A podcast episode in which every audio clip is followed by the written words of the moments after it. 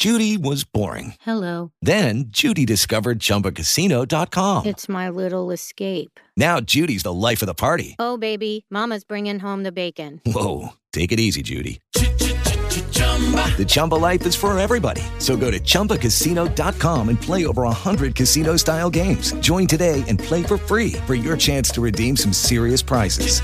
chumba ChumbaCasino.com. No purchase necessary. Void where prohibited by law. 18 plus terms and conditions apply. See website for details. Queridos podescuchas, gracias por acompañarnos en un episodio más de Westworld, en este podcast donde estamos analizando la serie a conciencia, con todos sus detalles y toda su minucia. Pero además de acompañarnos en esta magnífica producción original de HBO, quiero invitarlos a que se den una vuelta por HBO Go para ver todas las otras series que están ahí a su disposición y que en estos momentos pueden aprovechar para aventarse un maratón ver todos los episodios que están allá afuera y realmente hay producciones interesantísimas. Tenemos Watchmen, eh, para los que gusten de la cuestión de los superhéroes, His Dark Materials, basado en estos libros juveniles maravillosos, Swamp Thing, otro producto derivado de una novela gráfica exitosa y clásica, The Outsider, un misterio de un asesinato en un pequeño pueblo, producto de la imaginación de Stephen King, entonces ya saben que promete. Series juveniles como Katie King o Euphoria, donde se habla de temas sumamente maduros que vive la juventud hoy en día. Todas estas producciones son recomendadísimas, tanto por la crítica como las personas que las han visto ya. Están disponibles para que las veas a placer en la plataforma de HBO Go. Pero tenemos una cosa adicional que las hace todavía más interesantes.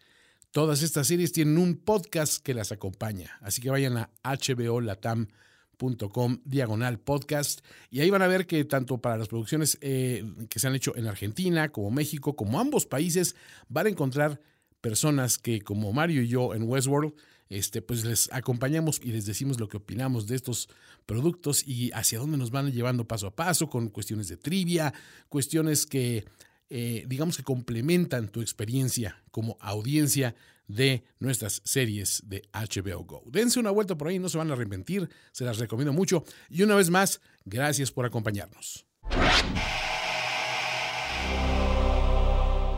El único límite del progreso es la imaginación.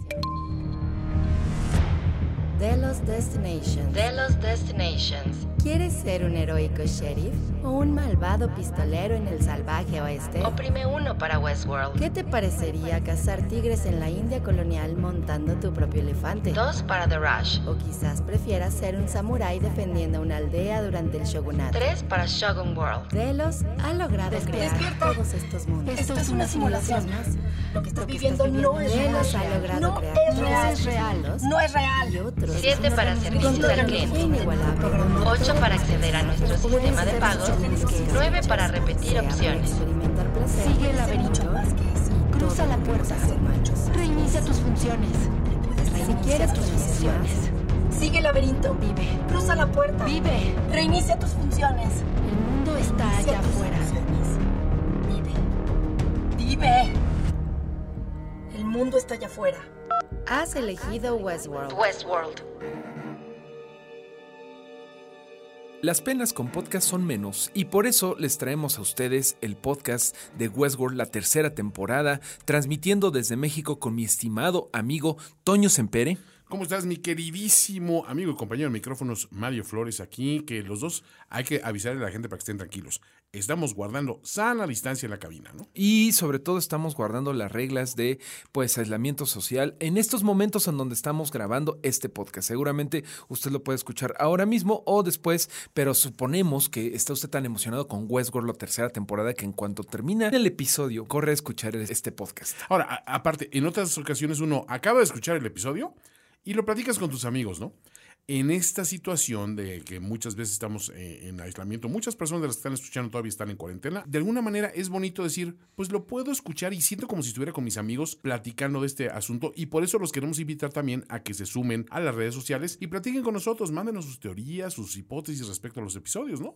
Ha sido bien interesante ahorita en esta etapa de aislamiento social el poder de los podcasts, Toño, porque definitivamente te hacen sentir como que estás siendo parte de una conversación, aunque estás solo o solamente con tu compañero de cuarentena en casa. Pero bueno, ¿qué te parece si dejamos todo eso y platicamos de este episodio que tiene el título de The Mother of Exiles, la madre de los exiliados, que tiene mucho que ver este título, ahorita les vamos a platicar con qué, por lo que está, con lo que estamos sintiendo ahorita de que tenemos que ser bastante empáticos con todo el mundo del que somos parte. ¿De dónde viene el nombre de The Mother of Exiles, Toño? Pues mira, es de un poema que se llama El Nuevo Coloso de Emma Lazarus, es un poema de 1883 y se comisionó especialmente cuando se puso la Estatua de la Libertad en Ellis Island y realmente lo que se conoce de este poema es como que la segunda estrofa, ¿no?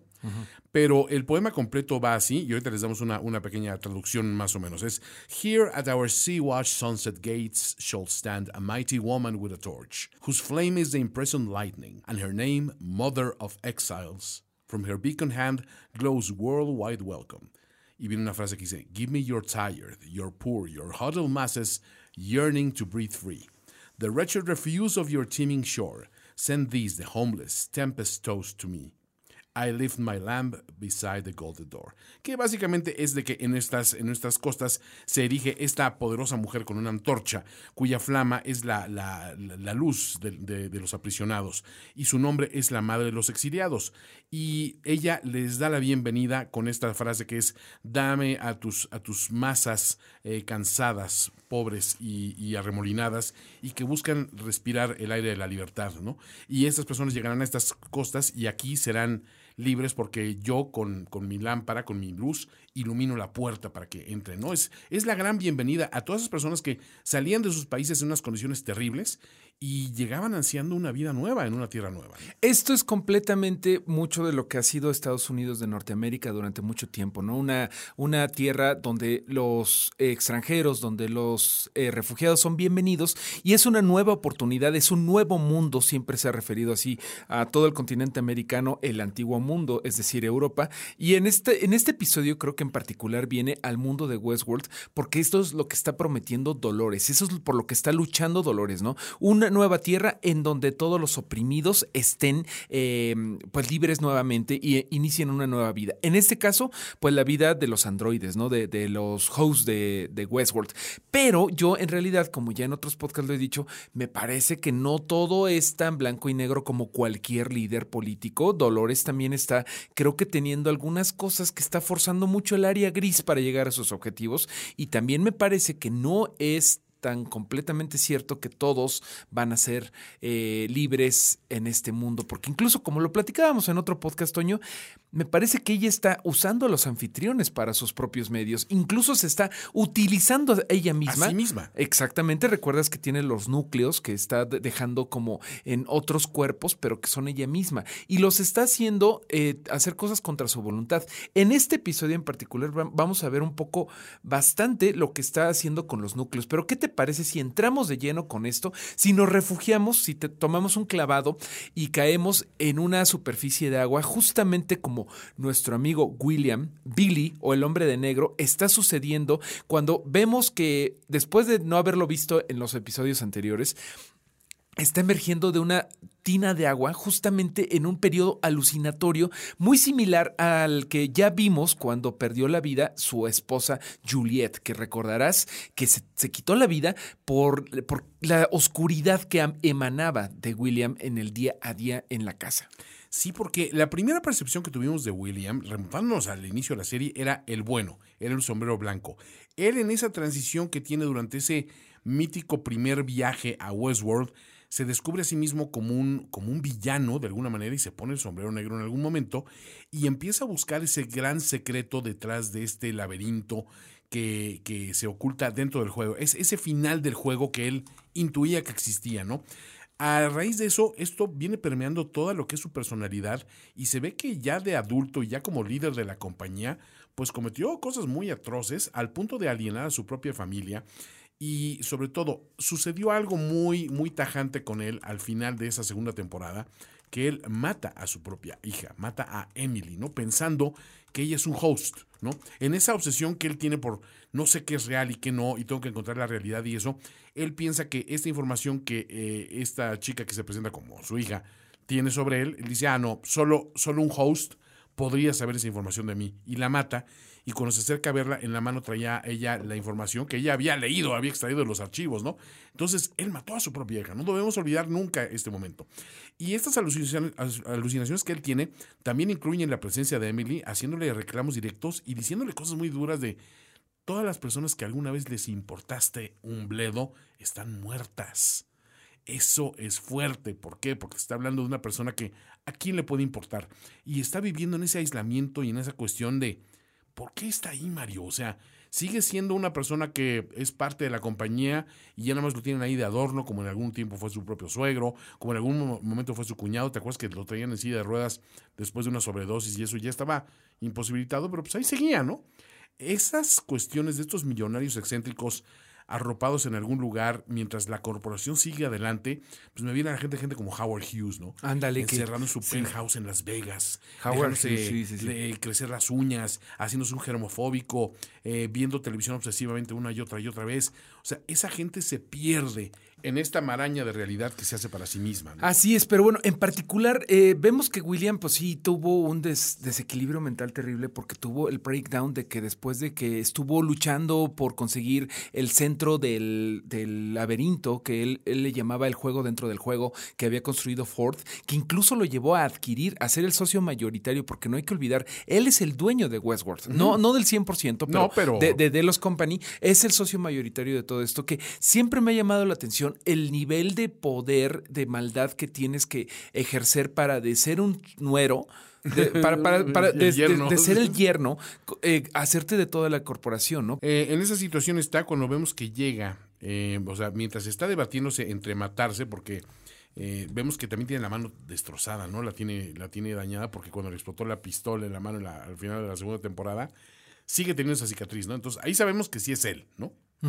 Eh, lo viene a visitar Charlores, ¿no? Y le dice que en menos de 24 horas va a haber un takeover, o sea, un- una, una- una adquisición hostil por parte de una empresa que está encabezada por Serac y se va a apoderar de Delos. Entonces, eh, necesita de él porque hay una información vital en el sector 16, aquel, aquel mítico sector 16 de la zona 4, que es el famoso Valley Beyond, donde estaban todos los hosts ahogados. ¿No? Sí, que en realidad en la segunda temporada eh, vimos que, por ejemplo, Maeve estaba llevando a todos estos eh, anfitriones a este mundo virtual que en realidad era una especie de eutanasia porque estaban dejando el tiempo, bueno, estaban dejando su, su carne Física, robótica, su sí. carne física detrás y estaban yéndose a vivir como datos, como bytes y ceros y unos en este Valley Beyond, ¿no? Que es algo muy, este, muy divino, muy, muy religioso, ¿no? Muy católico incluso, como la promesa de que si dejas atrás eh, tu cuerpo, vas a ir aún más allá. La trascendencia. En cierta forma, bueno, ahorita comento que tiene algo de católico, pero en realidad muchas religiones Ah, te- sí, te lo tiene, manejan la esto. trascendencia, sí. E incluso muchas sectas. Recordemos un poco lo que pasa con sectas como lo que sucedió en este en esta tragedia que sucedió en Jonestown, ¿no? Que sucedió bajo el liderazgo de este loco llamado Jim Jones en Guyana. En, cerca de Venezuela, ¿no? Cuando se, se sacrificaron sus vidas los eh, creyentes de Jim Jones, Cientos de personas, ¿verdad? Cientos de personas aparte, murieron acá, Una ¿no? cosa terrible. 918 personas, prácticamente mil personas murieron en este evento en donde Jim Jones les había prometido el cielo y que iban a llegar unos extraterrestres y unas cosas medias Había unas locas. ¿no? tremendas. Y de esas este, también hubo, ¿te acuerdas? Una, una secta también de que iba a pasar un cometa y este y, y aparte aparecieron todos los cadáveres vestidos igual, todos con sus tenis igualitos, sus pants, o sea, como que iba a pasar el cometa y se los iba a llevar y todos se habían envenenado. O sea, estas cuestiones son periódicas también y sectarias, pero sabemos que en este caso, pues realmente los hosts venían un poco con esa programación de decir, tengo dos opciones, o vivir perpetuamente en esos loops que han sido predeterminados por programadores para la satisfacción de los clientes que visitan este parque, o convertirme en ese recuerdo nada más que tengo de lo que fui en un lugar idílico y maravilloso, en ese Valley Beyond. Ahora, Es algo bien interesante que los, los anfitriones sí son ceros y unos, sí son código. ¿Recuerdas en el episodio 2 cuando vemos que Maeve eh, se da cuenta de que está viviendo en la simulación de que de Warworld, ¿no? En el episodio que se llama The Winterline, podemos ver que ella tiene que escapar del mundo de Warworld y que eh, puede ver a través de este anfitrión que le ponen de Lee Sizemore, ¿te acuerdas? Que Sí, cómo están no. ahí viendo en la cámara. Ve que su conciencia está, literalmente lo voy a decir, en un USB USB, en un USB guardado y e- ella dice, ahí estoy yo. O sea, ella se, se ve a sí misma como una colección de ceros y unos, más allá del cuerpo. Ellos tienen un desprendimiento del cuerpo que obviamente nosotros los humanos, por obvias razones, no vamos a tener. No nos podemos permitir este, el estar tan desprendidos, ¿no? Digamos. Exactamente, todavía mientras la tecnología no sea tan buena como para que si nos rompemos una pata de inmediato podamos ir a la tienda por una, que también por otro lado, ¿realmente queremos que eso suceda, Toño?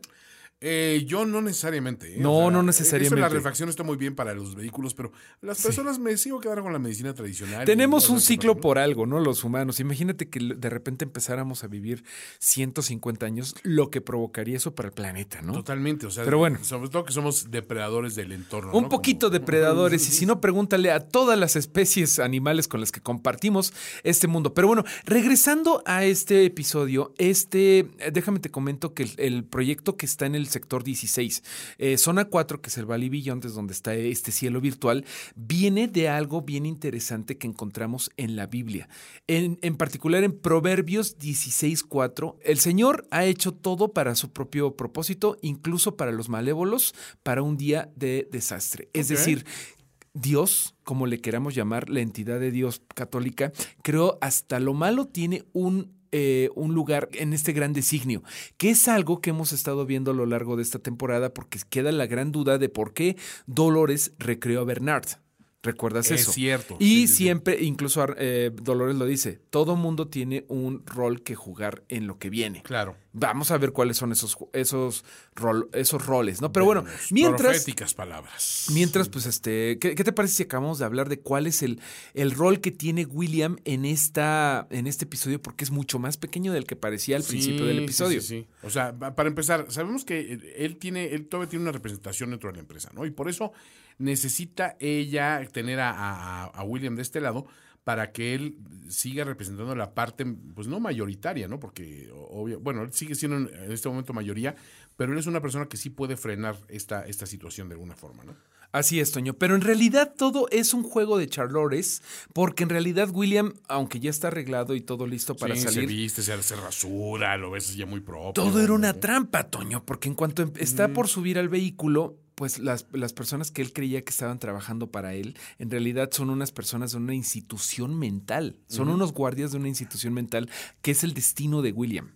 se lo llevan este, al- a, la casa de los loquitos y en ese momento al, al, eh, declararlo mentalmente incompetente, pues todo el poder pasa a Charlotte Hale, o la que sabemos que es Charlores, y pues él queda relegado a un destino funesto, ¿no? Un destino funesto. Hay, hay una Pero cosa que- merecido, creo, man. Hay un, sí, claro, claro merecido, pero vamos a platicar un poquito del destino, porque hay un momento en donde Charlores le inyecta algo que tú comentabas que quizá eran nanomáquinas, ¿no? Ajá. Este conceptito en donde estas máquinas van a em- empezar a trabajar para eh, e incluso hacerlo alucinar, cosa que de hecho hace cuando ve a su némesis Dolores, cuando ve a, Do- a Dolores en- ya en la casa de los locos y Dolores le dice cosas muy fuertes, ¿no? Parece que después de todo sí hay justicia. ¿Sabes tú que este fue el último deseo de tu hija Emily? Que pasaras tu vida observando tus pecados. Y parece que llegaste al centro de tu laberinto, pero no, el laberinto es el entendimiento y tú todavía no tienes entendimiento. Así que pregúntame lo que quieres preguntar.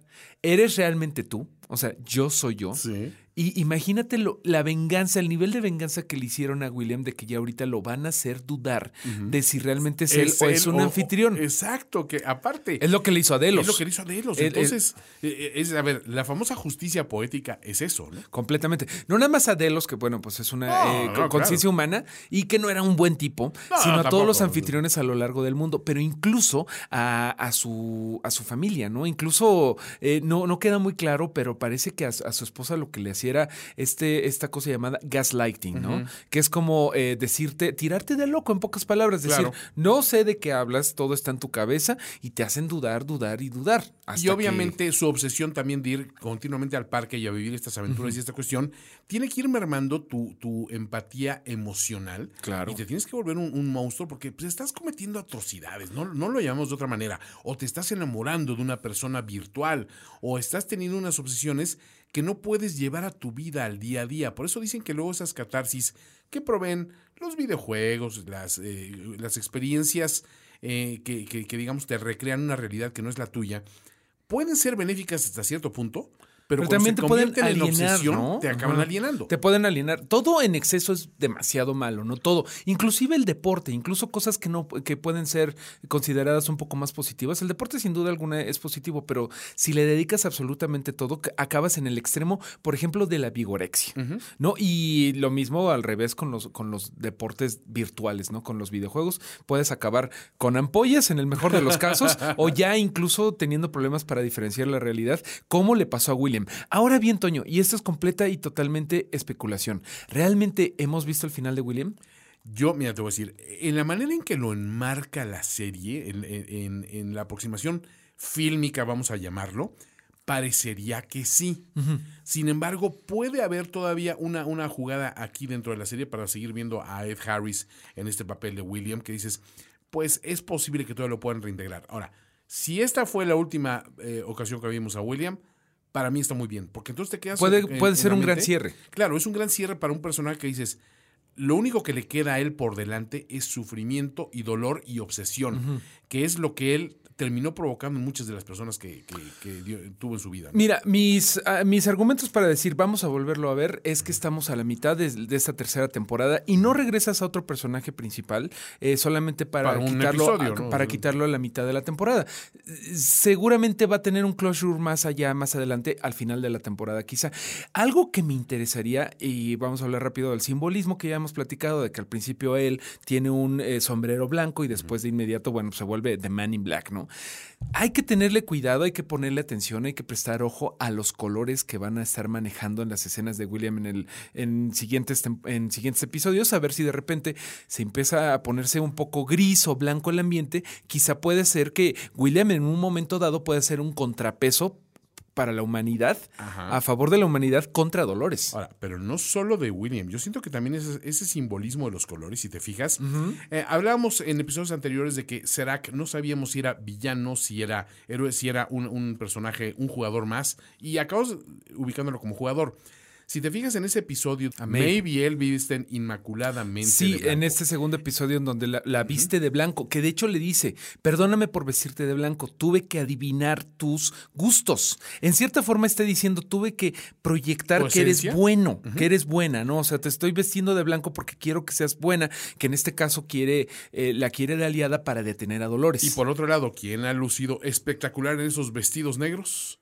La mismísima Dolores, ¿no? Dolores está vistiendo todo el tiempo. ¿no? Algo muy interesante. Ahora ella es la Woman in Black. Exacto. ¿no? Entonces- y es la gatillera terrible. O sea, no, no desechemos esa hipótesis de que, de que sigue jugando este Nolan con, con nosotros y, y nuestra percepción Hay a muchos, través de la cromatización. Muchos simbolismos. Ahorita vamos a platicar de otro simbolismo que más adelante eh, surge por ahí. ¿Qué te parece si platicamos un poco de lo que está pas- pasando con Maybe con Sirac y hablamos un poco de lo que viene con el color rojo, que lo tenemos aquí al final, pero nos vamos a saltar un poquito, ¿no? Maybe y, Sira- y Sirac, en este episodio aprendemos mucho sobre Sirac cuando van a un bar que, mm, a ver, corrígeme si me equivoco, pero es una simulación también. Sí, también. Es una simulación y Maeve pide Sherry, justamente como Westworld. ¿De qué color es el Sherry, Toño? Es, es coloradito. Es coloradito. Me parece que el color rojo es el color de Maeve. Semeja mucho también el color de la sangre. Por No supuesto. Por así. supuesto que digo. Ahorita vamos a platicar de Hay que esa entender escena, eso, ¿no? Que precisamente, o sea, la, la sangre tiene mucho que ver en esta, en esta serie también. Mira, si el tagline de la temporada es eh, Free Will is not free, es decir, la libre, la- el libre albedrío no es gratis, yo te pondría mi muy personal eh, apreciación de las cosas es que por un lado está el blanco, que es el bueno, está eh, lo bueno, está el negro, que es lo, lo malo, por otro lado yo pondría el rojo.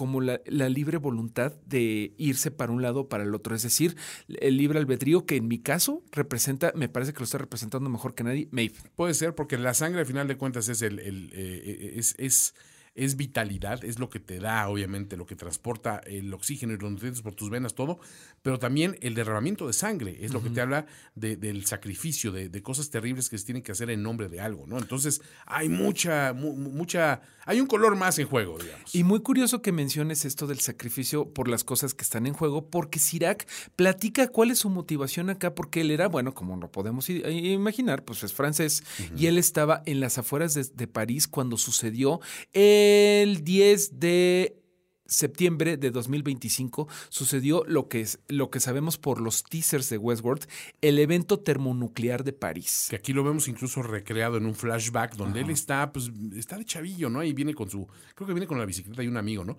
Y, y están así como cortando así entre el campo rumbo a casa y voltean y hay un- unos, este, un- unos tipos así vestidos de pieza a cabeza con, con trajes Hazmat este, suits. hazmat suits, este, y, y de repente ves en- hacia el horizonte y ves todas esas explosiones, todas esas cuestiones. No sabes si fue una, una bomba sucia, no sabes si fue una gran detonación, pero fue un cataclismo que acabó con, con París. O sea, y, sabemos eso, que acabó va- con vamos a hablar de eso de París, ¿no? Es decir, evidentemente cualquier pérdida material humana o lo que sea es terrible, pero París en particular. Recordemos en 2019 cuando ardió Notre Dame. Recuerda que todo el mundo le dolió porque es un lugar que han visitado eh, visitantes de todo el mundo y es, es una construcción que estaba parada desde 1250, algo por el estilo. Es decir, estaba desde eh, los inicios de, de Notre Dame son de, de hace cientos de años, literalmente. Los ataques terroristas Los también ataques que, que terroristas. en París tanto tiempo, la ocupación de los nazis en, en fue un evento simbólico muy fuerte. Es en la eso, Guerra es el simbolismo, estimado Toño. Cuando fue la Segunda Guerra Mundial, precisamente, a Italia, eh, bueno, a Roma la declararon ciudad abierta, precisamente para preservar eh, la ciudad ante los ataques de los aliados. Dijeron, ¿saben qué? Esta, Roma es una ciudad, es una ciudad abierta, incluso este, siguió un poco la lucha, pero en otros pueblos, porque querían eh, que no hubiera bombardeos que de- de- en un momento dado destruyeran la capilla Sixtina, eh, El Coliseo, el o sea, Coliseo, toda la, brutal, sí, ¿no? toda la plaza de- de- del Vaticano, ¿no? Todo eso. Imagínate entonces el simbolismo que es que París haya muerto en este mundo, en donde ya sabemos por otro episodio que ya tampoco hay elefantes, ¿no? Sí, Eh, Para que veamos el, el nivel de dificultad en la que se está viviendo en este mundo. Pero bueno. ¿Qué es lo que está pasando entonces? Sirac es- ha estado desde entonces entendiendo la humanidad para hacer un retrato, para poder controlarlo. Pero había alguien que ya lo había hecho mucho más había pintado un retrato mucho más complejo. Es decir, él estaba haciendo un retrato de la humanidad para controlarla a través de Rehoboam, su, gran, eh, su gran trabajo de ingeniería. Pero se dio cuenta de que Dolores ya estaba, ya había hecho el retrato de la humanidad todavía más perfecto del que jamás hubiera podido eh, em, hacer a través de que ella leyó la lectura de todos los, la información de los hosts que tenía Delos en el parque. De todos los visitantes, más bien. Entonces, esto es lo que está buscando el sistema Rehoboam, ¿no? Lo que estamos viendo con lo de anomalía detectada, que en Singapur todo eso, estaba buscando todo este tiempo a Dolores. Y justamente le, le explica Seraka Maeve dónde comenzó la divergencia. Es decir, esta casa de Arnold, me parece que esta casa que vemos como en esta especie de Singapur futurista, que en realidad eh, es Singapur con un poco de Los Ángeles, con un poco de eh, adición digital, porque algo que el diseño de producción de esta serie está intentando hacer es tener una arquitectura que, que, diga hacia, hacia allá vamos o hacia allá deberíamos de ir en cuestión de arquitectura, ¿no, Toño? Sí, que habíamos hablado ya un poco de, de, eh, esa famosa fusión entre naturaleza y entorno con la, la creación eh, humana, pero más amalgamada que una a servicio de la otra, ¿no? Entonces está interesante también. Sí, es es algo de lo que también le tenemos que poner atención mucho en esta serie, es la arquitectura, porque sobre todo en esta, eh, en esta temporada que estamos fuera del parque, eh, la arquitectura es un statement que dice, eh, oigan, también hay que ver los espacios en donde vivimos como humanos. Pero bueno, esta casa de Arnold, que después se volvió la casa de Bernard, en donde llegó Dolores después de escapar de la, de la en la segunda temporada del parque, donde está el equipo para construir los hosts, para imprimir los hosts que andan por ahí sueltos y que ha usado Dolores para ponerles, ahora lo sabemos, su eh, personalidad, es ahí donde, donde lleva a Serac a Maeve.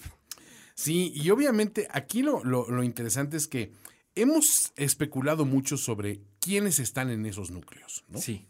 Y aquí ya empezamos a tener una- una- un atisbo de que, de que obviamente esos núcleos son importantes porque saben que fueron extraídos del parque, pero no saben qué va a hacer a ciencia cierta con ellos. O sea, tienen que jugar un rol, obviamente, pero es donde entra siempre la duda de, bueno, ¿se va a utilizar esto para crear los hosts fieles que eran antes con esa programación y esa motivación? O por qué eligió eso particularmente. Bueno, ¿por qué no platicamos del último host que se imprimió, que es el que conocemos a continuación, después de que May, pues en realidad, pues sí, le, empieza a ayudar a, a, a Serac, sí se alinea con él por esta promesa de, de, ayudarla a llegar al Valley Beyond con su hija.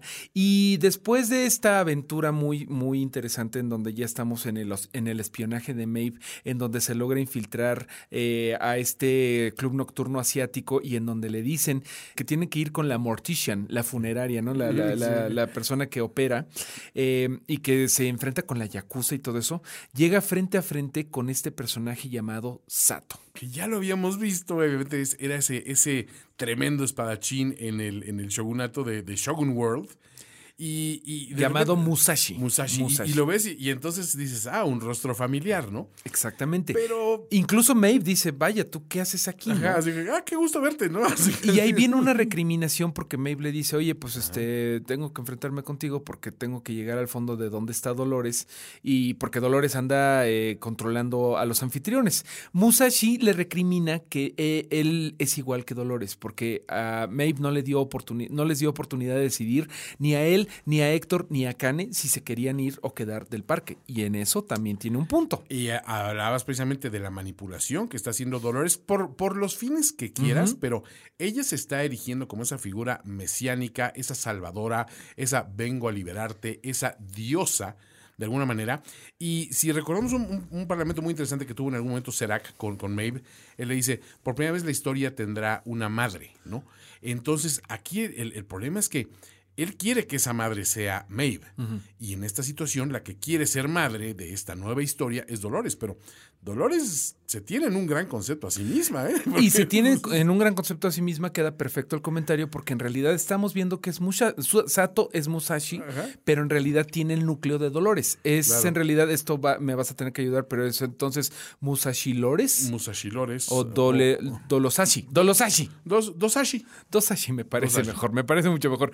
Pero entonces con esto ya queda resuelto el misterio de dónde está, eh, de, de qué pasó con los cinco núcleos que se llevó eh, que, eh, Dolores del Parque. Uh -huh. Por un lado tiene a Bernard, que lo reconstruyó por razones que todavía no entendemos, porque los designios de, de, de, Dios, como nos dice Proverbios, ¿qué era? Proverbios número 16.4, 16, uh -huh. eh, pues no son muy o sea, claros. Lo mismo lo bueno que lo malo tiene que estar. Exacto. El núcleo rojo era Bernard y los otros cinco eran diferentes Dolores que acabaron, eh, uno en Dolores, la, la, que tiene el cuerpo de Dolores. Ajá, eh, ajá. La otra fue Charlores. La otra fue el Dolores Musashi, ¿cómo le dijiste? Dos, eh, Dosashi. ¿no? Dosashi. El, la otra es el Dolores que está viviendo en el cuerpo de Martin Connells. Ajá, que es este, este tipo que es el que cuida a, a Liam, ¿no? Este, el poder de, detrás del trono, ¿no? Entonces ya, ya tenemos claro quiénes son las personalidades detrás de estos nuevos anfitriones que si bien fueron reimpresos, son en realidad Dolores. Ese es el ejército, eh, aunque es pequeño, pero ese es el ejército de Dolores. Pero bueno, finalmente en este primer enfrentamiento entre Dolores, aunque esté en otro cuerpo, Ajá. con Maeve, hay un claro ganador después de este eh, maravilloso duelo de katanas. Mano que, a mano. Mano a mano, espectacular como siempre. La HBO, coreografía, genial, ¿eh? Como siempre. Y hay un momento de simbolismo que creían ustedes que se me había olvidado el color rojo, pero no. no. Cuando llega aquí a penetrarle la, con la espada uh -huh. eh, Musashi Dolores a Maeve y gana, se funde este, se funde la sangre de Maeve con la, con lo que está lleno la marrica, que no me quedó claro si es líquido corqui, cor, cortical. Sí, corti, corticoidal, creo que lo dicen. Corticoidal, Ajá. que es lo que necesitan, es como el, el, la gasolina de los hosts, es lo Ajá. que necesitan para, para funcionar.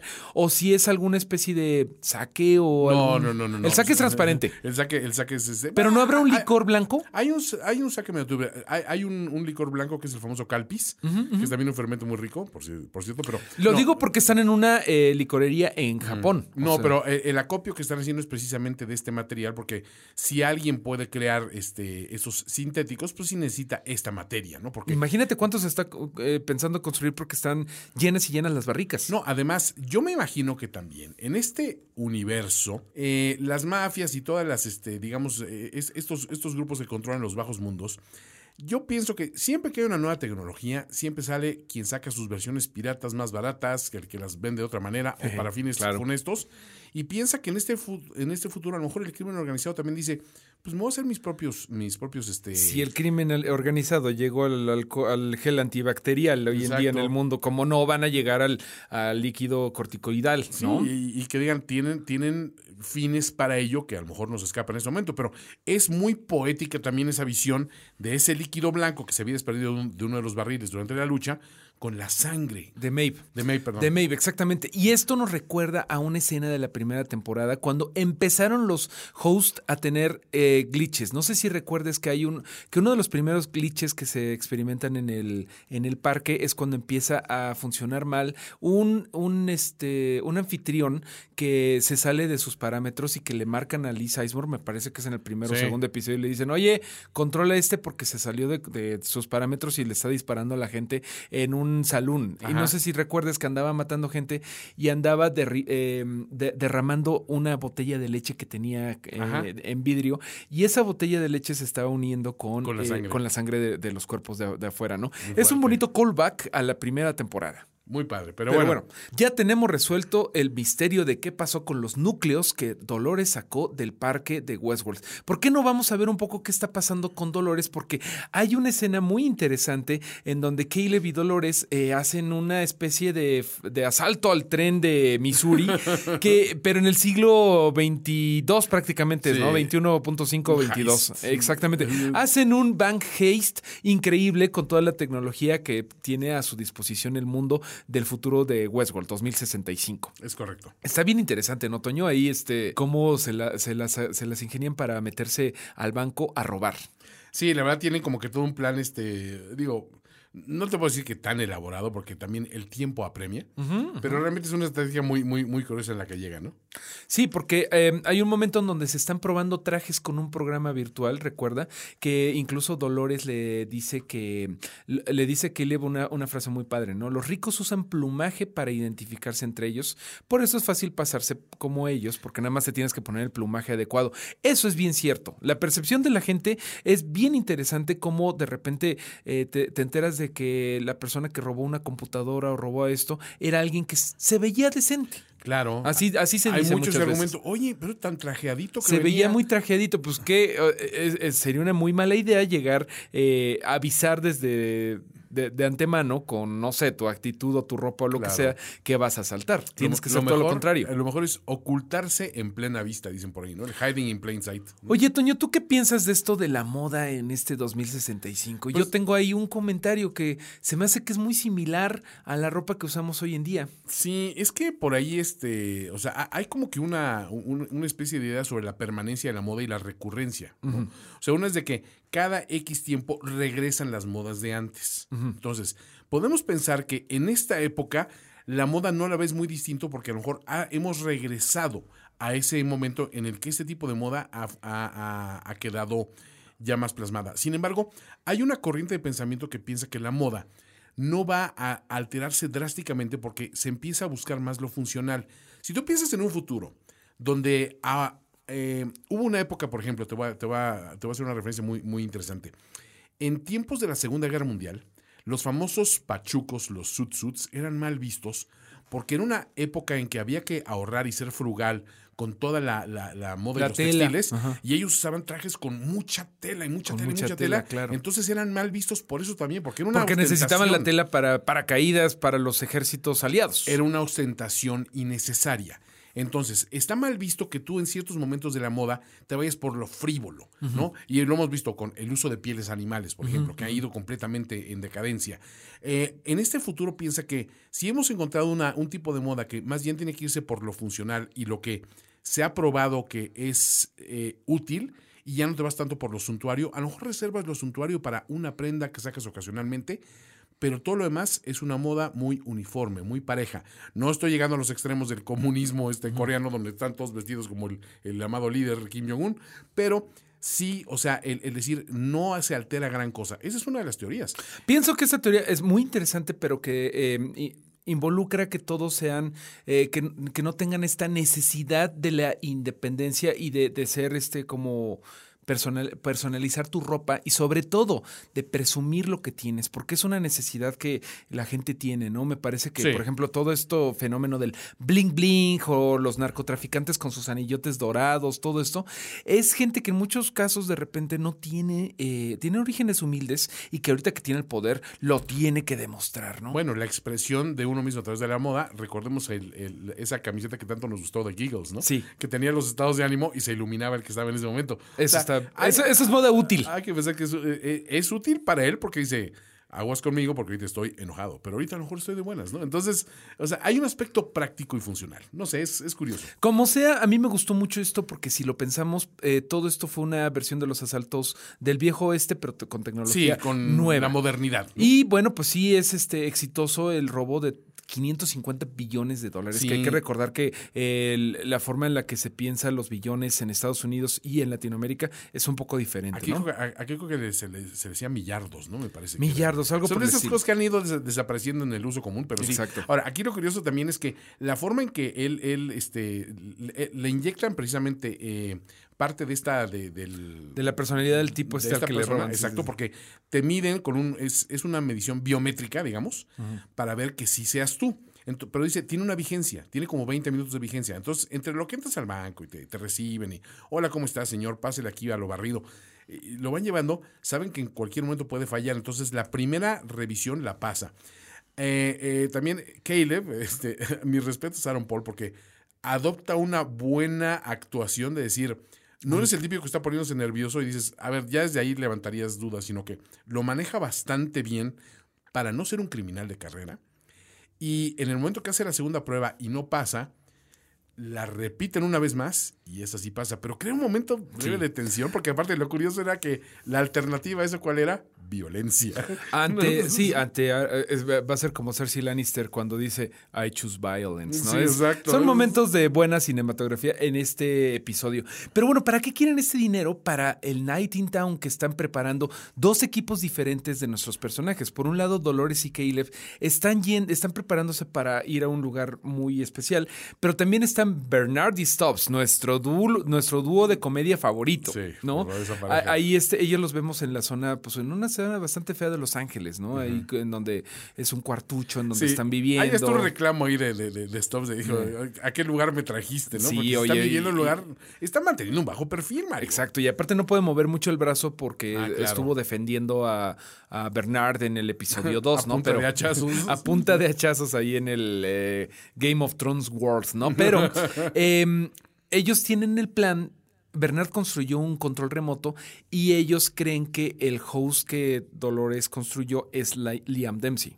Nosotros sabemos que en realidad no es Liam Dempsey, sino el poder detrás del trono, que es Martin Connells. ¿no? Pero, pero está curioso porque ellos ya tienen como que armado lo que quieren hacer y se, se van infiltrando en este evento que aparte, eh, eh, qué evento más raro, ¿no, Mario? Es así muy...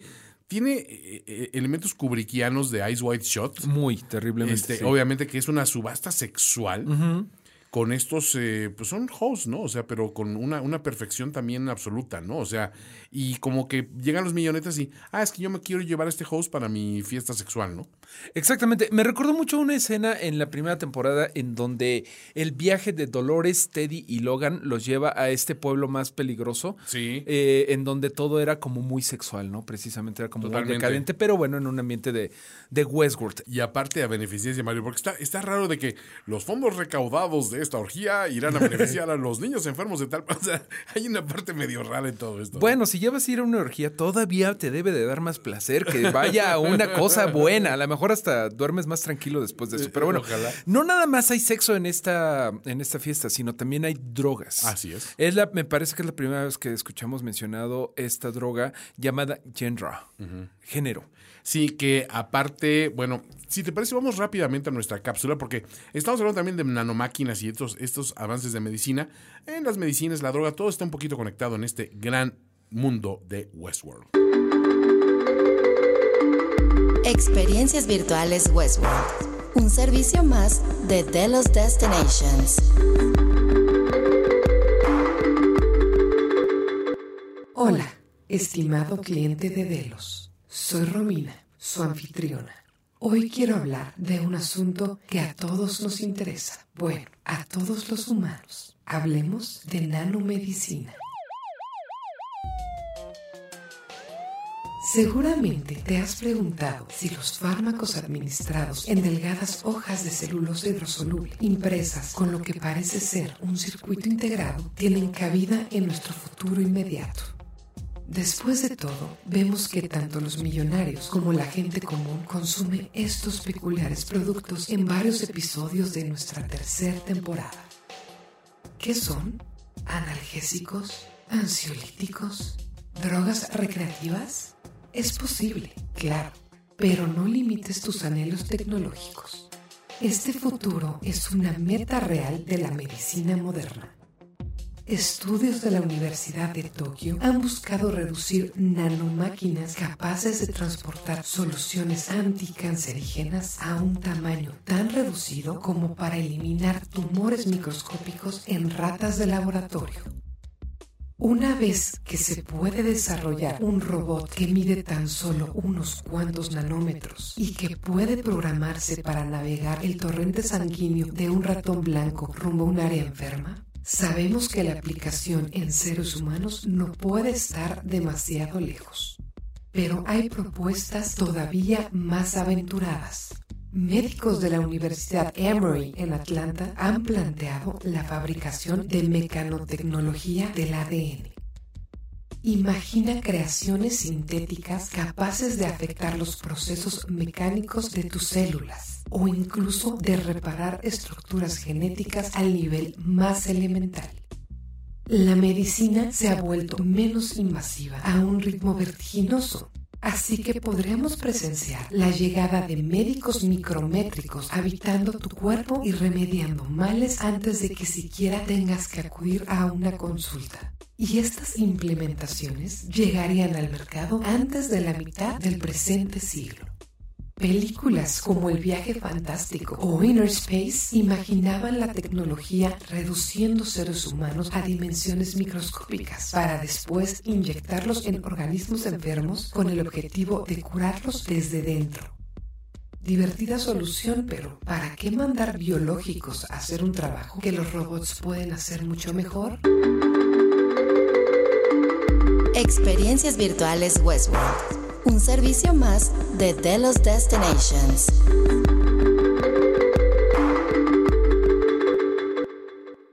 Volviendo, Mario, quiero hacer un pequeño paréntesis porque la esposa del amigo de, de Liam este, tiene uno de los momentos graciosos realmente de esta escena porque voltea a ver algo que está sucediendo y como que piensa que es efecto de la droga, ¿no? Sí, dice, vaya, esto, esto sí pega, sí me pegó. ¿no? O sea, pero ¿qué está pasando en este momento? O sea, bueno, eh, pues es que está la batalla, bueno, es el momento más emocionante, me parece, del episodio. Si tuviéramos doble visión, como teníamos en el podcast de The Outsider, El Visitante, que también lo pueden escuchar en las plataformas de HBO, eh, esta sería mi doble visión del episodio, ¿no? Ahí le regresaste. Dije. Ahí le tuve que regresar porque la batalla entre Bernard y Stops, que ellos intentaban llevarse a Liam porque creían que era el anfitrión y que no funciona el. Oye, no nos pusieron el control, el control remoto. Pues es, que es una persona. Exactamente. Se dan cuenta de que es Connells en realidad el, el anfitrión Ajá. y también se da cuenta de la presencia de ellos Dolores. Y hay una pelea ahí maravillosa entre Dolores y Stops. Sí. Que, que antes, eso sí, eh, hay honor entre anfitriones, ¿no? Hay, hay honor entre robots y dicen, oye, no es nada personal. No, Ajá. tampoco yo. Y pa, pa, pa, se empiezan a pelear de una forma muy robótica, ¿no? Muy brutal. Claro, porque no ves que hay una reacción de dolor. Hay solamente golpes, golpes. Y todos los golpes son certeros, son calculados. Hay una intención detrás de cada movimiento ofensivo y defensivo. Y a final de cuentas, quien prevalece es Dolores, ¿no? Que nunca hubo duda de que iba a prevenir. Sí, no, pues es que trae, trae, trae, una programación tremenda. Y el pobre digo, pues es, no tiene mano y aparte. Estaba lastimadito. Eh, ahí tenemos esta situación en donde se vuelven a encontrar eh, todos estos personajes y hay una decisión en donde Caleb tiene que detener a Bernard o ver qué hace, porque uh -huh. pues Caleb ni conocía a Bernard. Caleb está empezando a hacer las cosas que quiere Dolores. Se está convirtiendo sí. quizá en un, en un nuevo Teddy. ¿Recuerdas a Teddy, mira, su amorcito de la claro, primera y segunda temporada? Y mira, por lo bien que me queda el personaje de Caleb, por lo mucho que ha sufrido y por lo, lo triste que recuerdo que fue el final de Teddy, ojalá y no sea así, Mario. Yo espero que no, porque aquí el episodio lo vamos a terminar con que, eh, bueno, Connells dice, oye, yo soy Dolores Bernard, por cierto, yo me quedo contigo y le dice, tú, Caleb, ve tras Liam. Y lo mandan atra- atrás de Liam, que es un humano. Y sí, lo queremos por, este, por cosas, pero él me parece medio inocente en todo esto, porque es un Sí. junior tonto. Sí, es, un junior tonto. Y es un cuate que ha vivido siempre, pues, juzgado por la presencia de un padre muy poderoso y muy talentoso. No es realmente un malo, es también un poco una víctima de las circunstancias, ¿no? Y no- Un peón. Exacto, no, no tienes mucho que reclamarle, digamos. Exactamente. Entonces vamos a ver en el siguiente eh, episodio a ver qué pasa cuando Caleb, eh, bueno, capture a Liam, que es lo que imaginamos que va a pasar. A ver, pues mira, ah, vamos, estamos hablando en especulaciones, vamos Ey. al laberinto. El laberinto. Ayúdanos a resolver el acertijo. El laberinto. A ver, ¿qué piensas? ¿Para dónde piensas que va?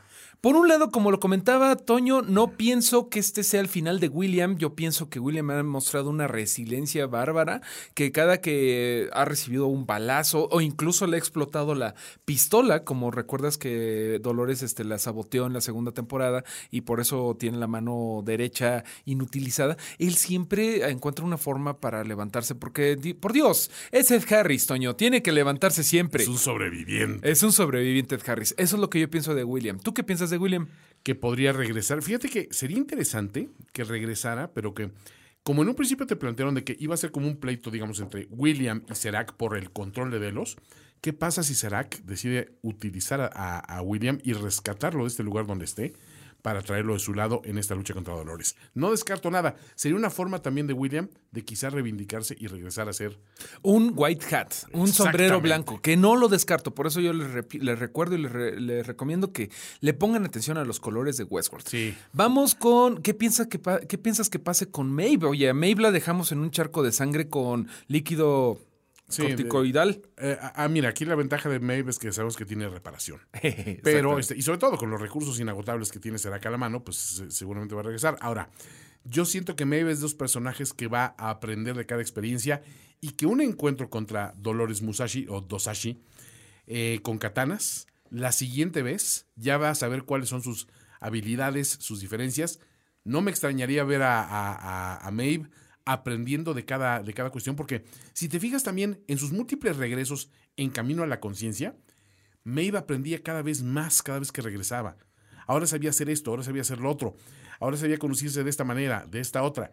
Yo siento que esta muerte le lleva a un renacimiento más, sabiendo todavía más. Vaya. Que es un elemento de la inteligencia artificial que dice, puedes eh, eliminarla y en su réplica va a aprender a no repetir los errores que la llevaron a fallar en la, en la vez anterior, ¿no? Entonces, Perfecto. vamos por ahí. Entonces, Maeve, este 99% seguro la vamos a seguir Sí. viendo. Ahora, Más bien, vamos a ver, 150%. Hablando ya de favoritos, ¿quiénes fueron nuestros favoritos, nuestros anfitriones de la semana?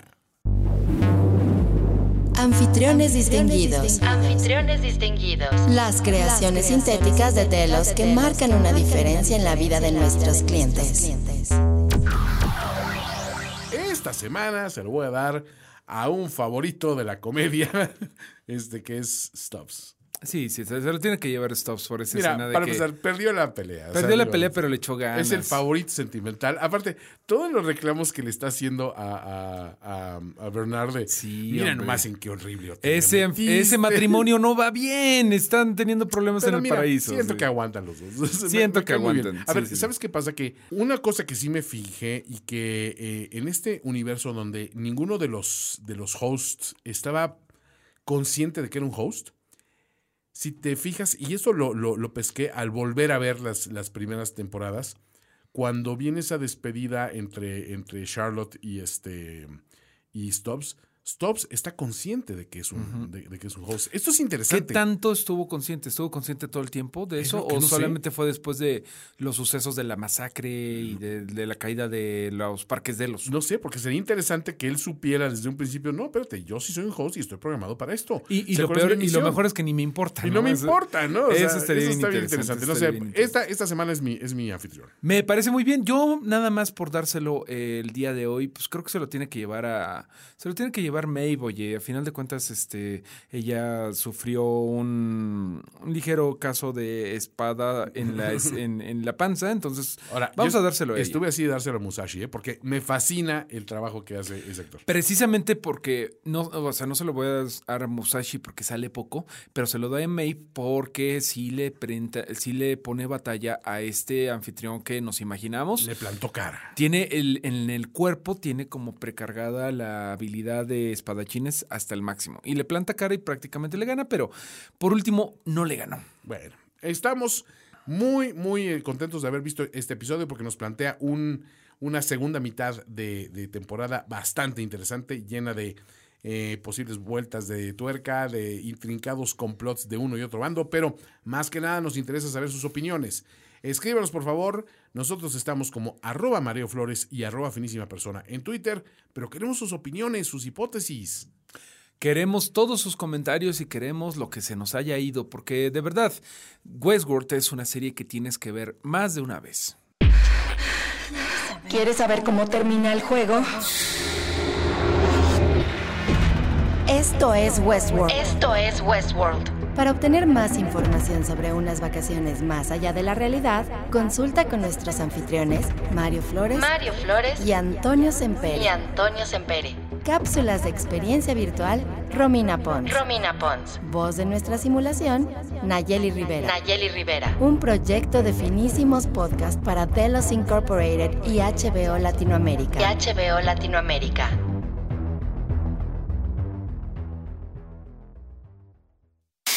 Reinicia tus funciones.